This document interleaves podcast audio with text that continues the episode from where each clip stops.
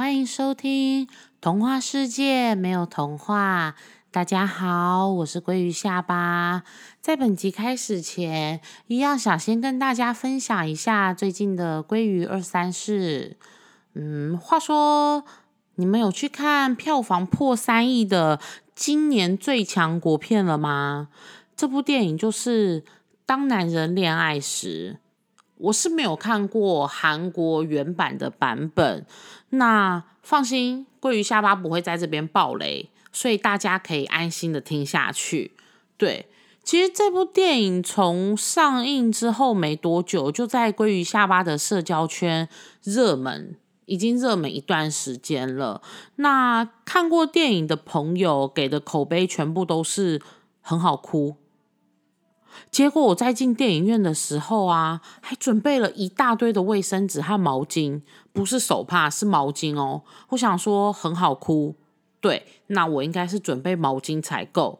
然后还预计就是因为有卫生纸嘛，想说到时候会有垃圾，所以我还自己准备了塑胶袋，想说到时候要去装那些用过的卫生纸这样子。然后完全没派上用场，哎，就是。当男人恋爱时，这部电影其实很感动，可是他没有骗到我的眼泪。其实我自己也蛮意外的，就是我没有哭。对，就是老实说，其他的剧情是非常平凡，然后很深刻，就是。就是像是会发生在你我周围的故事啊，而且他一点都不洒狗血，然后也没有哗众取宠，它就是一个很平凡，然后很感人的故事。但是我到现在就是我还是想不出来我没有哭的原因哎，我不解啊，为什么我就是我自己明明就是真的有感动，很感动哦，可是我没有流下眼泪，我就在想说。后来啦，就是我离开电影院以后，因为这部电影其实它真的还是有让我的心情受到冲击跟受到影响，只是我在电影院的当下是没有哭的。那后来我就在想说，是不是因为啊，我自己觉得阿成所有对浩庭付出的一切，都是那么的心甘情愿跟快乐，从他第一眼看到。浩廷开始，他所有想要做的事，所有想要对浩廷的付出，都是心甘情愿而且快乐的。所以，可能我感染到的全部都是阿成的开心和快乐，而不是感受到浩廷的伤心跟难过。我自己是这样觉得啦，因为。我找不到我明明很感动，但是我却没有流泪的原因。那如果真的要说的话，我在想，可能就是因为我被阿成感动的成分比被浩廷感动的成分还要多。那阿成从头到尾都很开心、很快乐、心甘情愿，所以我相信我接受到他的情绪，在整部电影里面是比较多的。那你们有去看这部电影了吗？当男人恋爱时，你们有哭吗？如果没有哭，可不可以也跟鲑鱼下巴分享一下你没有哭的原因呢？好啦，分享完这一集的鲑鱼二三事，那我们就要来进入今日的主题喽。今天的主题是纠缠，很奇怪吧？就是。已经离婚啦，上一集也告诉大家离婚当天发生的事了。那我也已经离开南头啦，怎么纠缠呢？对，就是离开婆家之后，我看着车子全速前进，不一会儿的时间，已经奔驰在埔里要往草屯的省道间了。那就表示其实我已经真的逃离婆家了，远离他们了。兴奋之情完全淹没了刚刚的那种紧张和不安。那时候啊，要不是我是坐在别人的车上，要不是我儿子躺在我的怀里，我真的超想要大声的呐喊：“耶！我成功了！”对，想着等等就会回到我熟悉的台北，今晚就可以安安稳稳的睡觉了。我嘴角的那个笑意是怎么都停不下来，会一直傻笑，一直傻笑这样子。但这时候我的电话响了，我看了看我的手机，打电话来的是前夫。我确定我已经走远，木已成舟之后，我接起电话，我先问他：“你现在在哪里？”他说他已经回到台中了，我就放心了，因为呢。他也逃跑成功了。好，电话那头的他接着理所当然的说：“你现在赶快打电话给我妈，跟她说清楚，不要让她一直打电话来辱小我。”我顿了顿，没讲话。那一瞬间，我还以为开口要求离婚的人是我，哎，明明是前夫要求离婚的。明明该面对他妈妈的人是他，哎，我不明白他怎么会有这个脸打电话来要求我去面对他妈妈。不过呢，我还是好人做到底，拨了通电话给我的前婆婆。可想而知，电话那头的他是多么的激动，哭喊说：“你要回来啊！你不能就这样走掉啊！如果你真的要走，最起码小孩。”要带回来还给我啊！我就冷冷的跟他说：“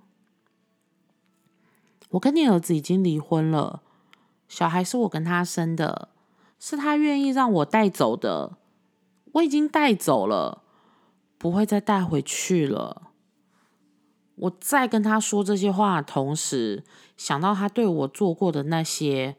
想到他以为我是在普里人生地不熟的地方，只能任他宰割。想到他跟我前夫说一套，对我又做一套的狠心。我在跟他讲电话的那个当下，听到他的激动，听到他的哭喊。说真的，我有一种释放委屈的快感。他哭喊的内容我已经听不清楚，我也不想要听清楚。因为那都是他们家的事，我不需要去承接他们家所有人的情绪以及那个后果。因为今天要离婚的人不是我，把我从那个家里赶走的人也不是我。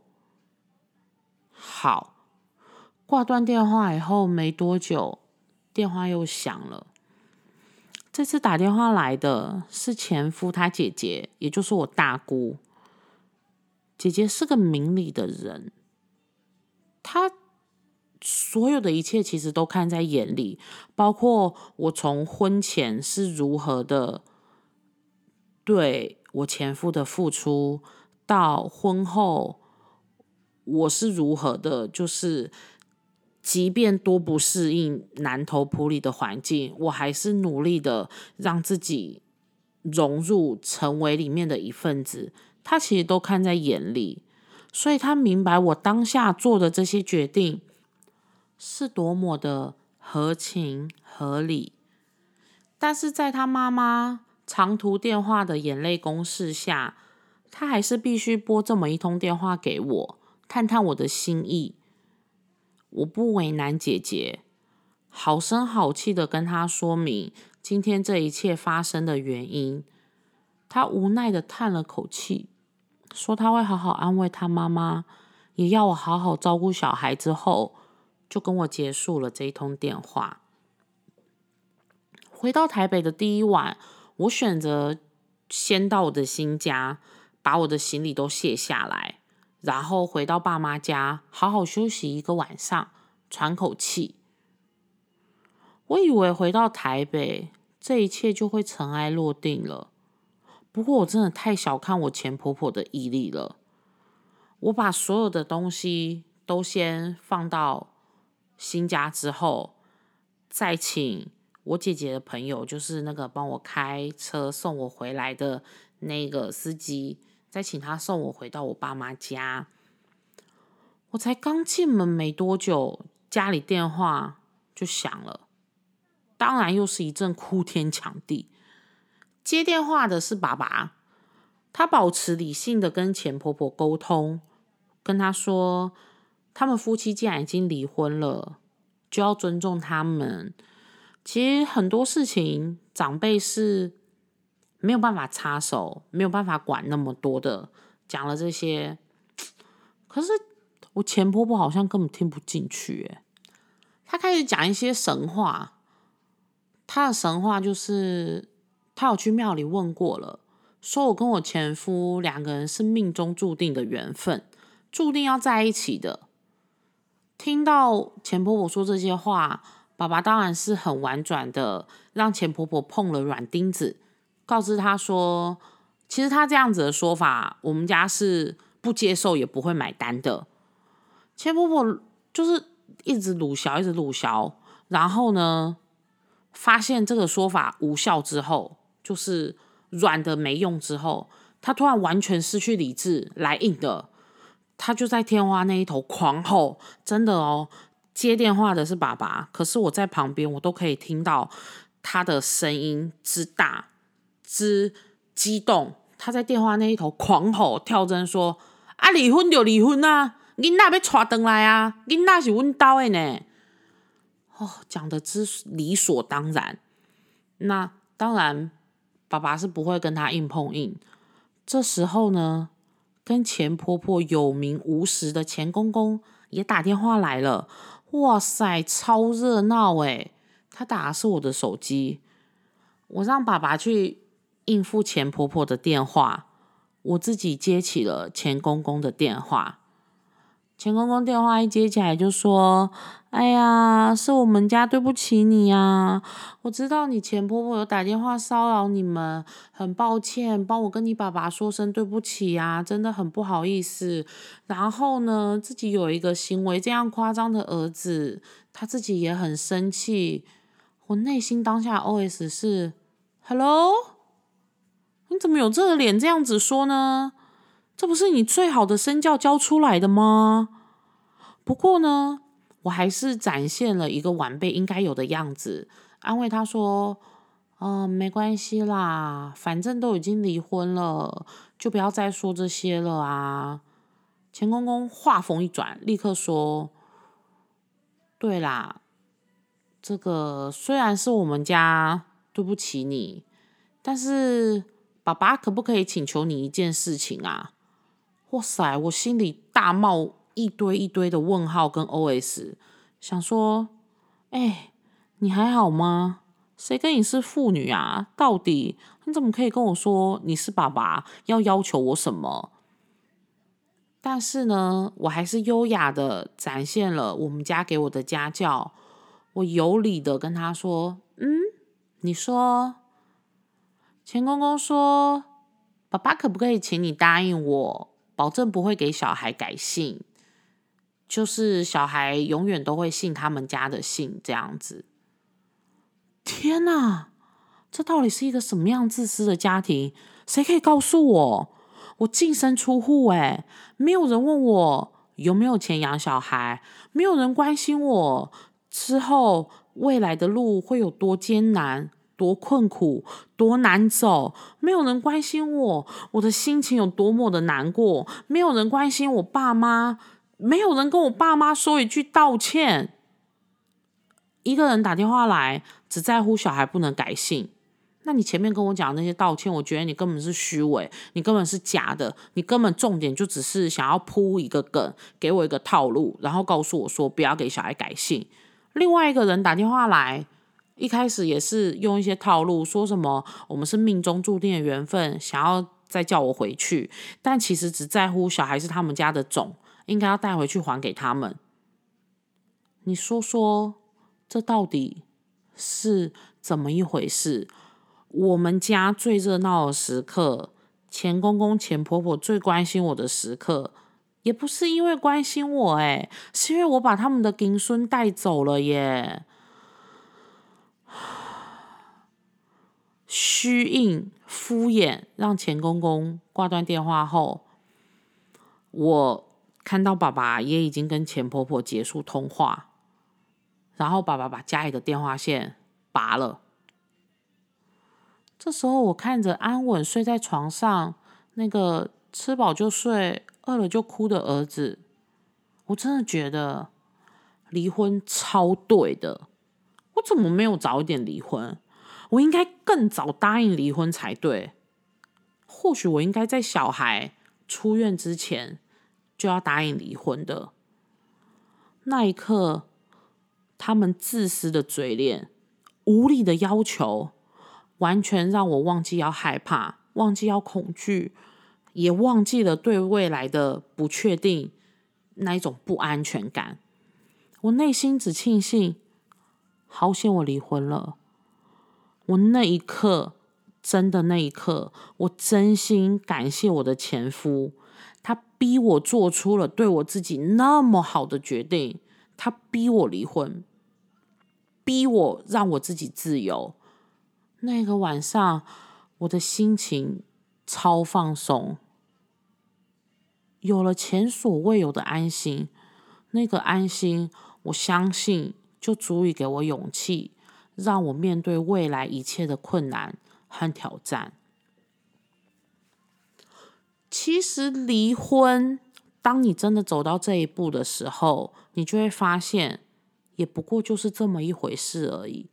真的不要害怕，真的要勇敢，真的你值得。今天的节目就到这里，希望今天跟大家的分享也能够让大家有一种哦，对。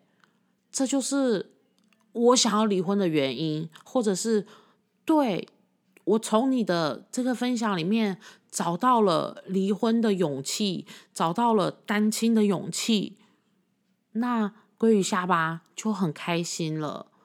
童话世界没有童话，固定于每周二更新，特辑的部分每个月会有三集，固定于每个月的九号、十九号以及二十九号上线。那如果喜欢我的频道，喜欢我的内容，喜欢我的分享，那可以帮我在我的频道里面按下订阅或追踪，然后帮我留下评分，给我一个鼓励。如果有任何的想法想要跟我分享，也欢迎到 Fish Tell Me 找我玩，或者是写 email 给我，email 是 Fish Tell Me at gmail dot com。感谢你收听今天的童话世界，没有童话，我是鲑鱼下巴，我们下次见，拜拜。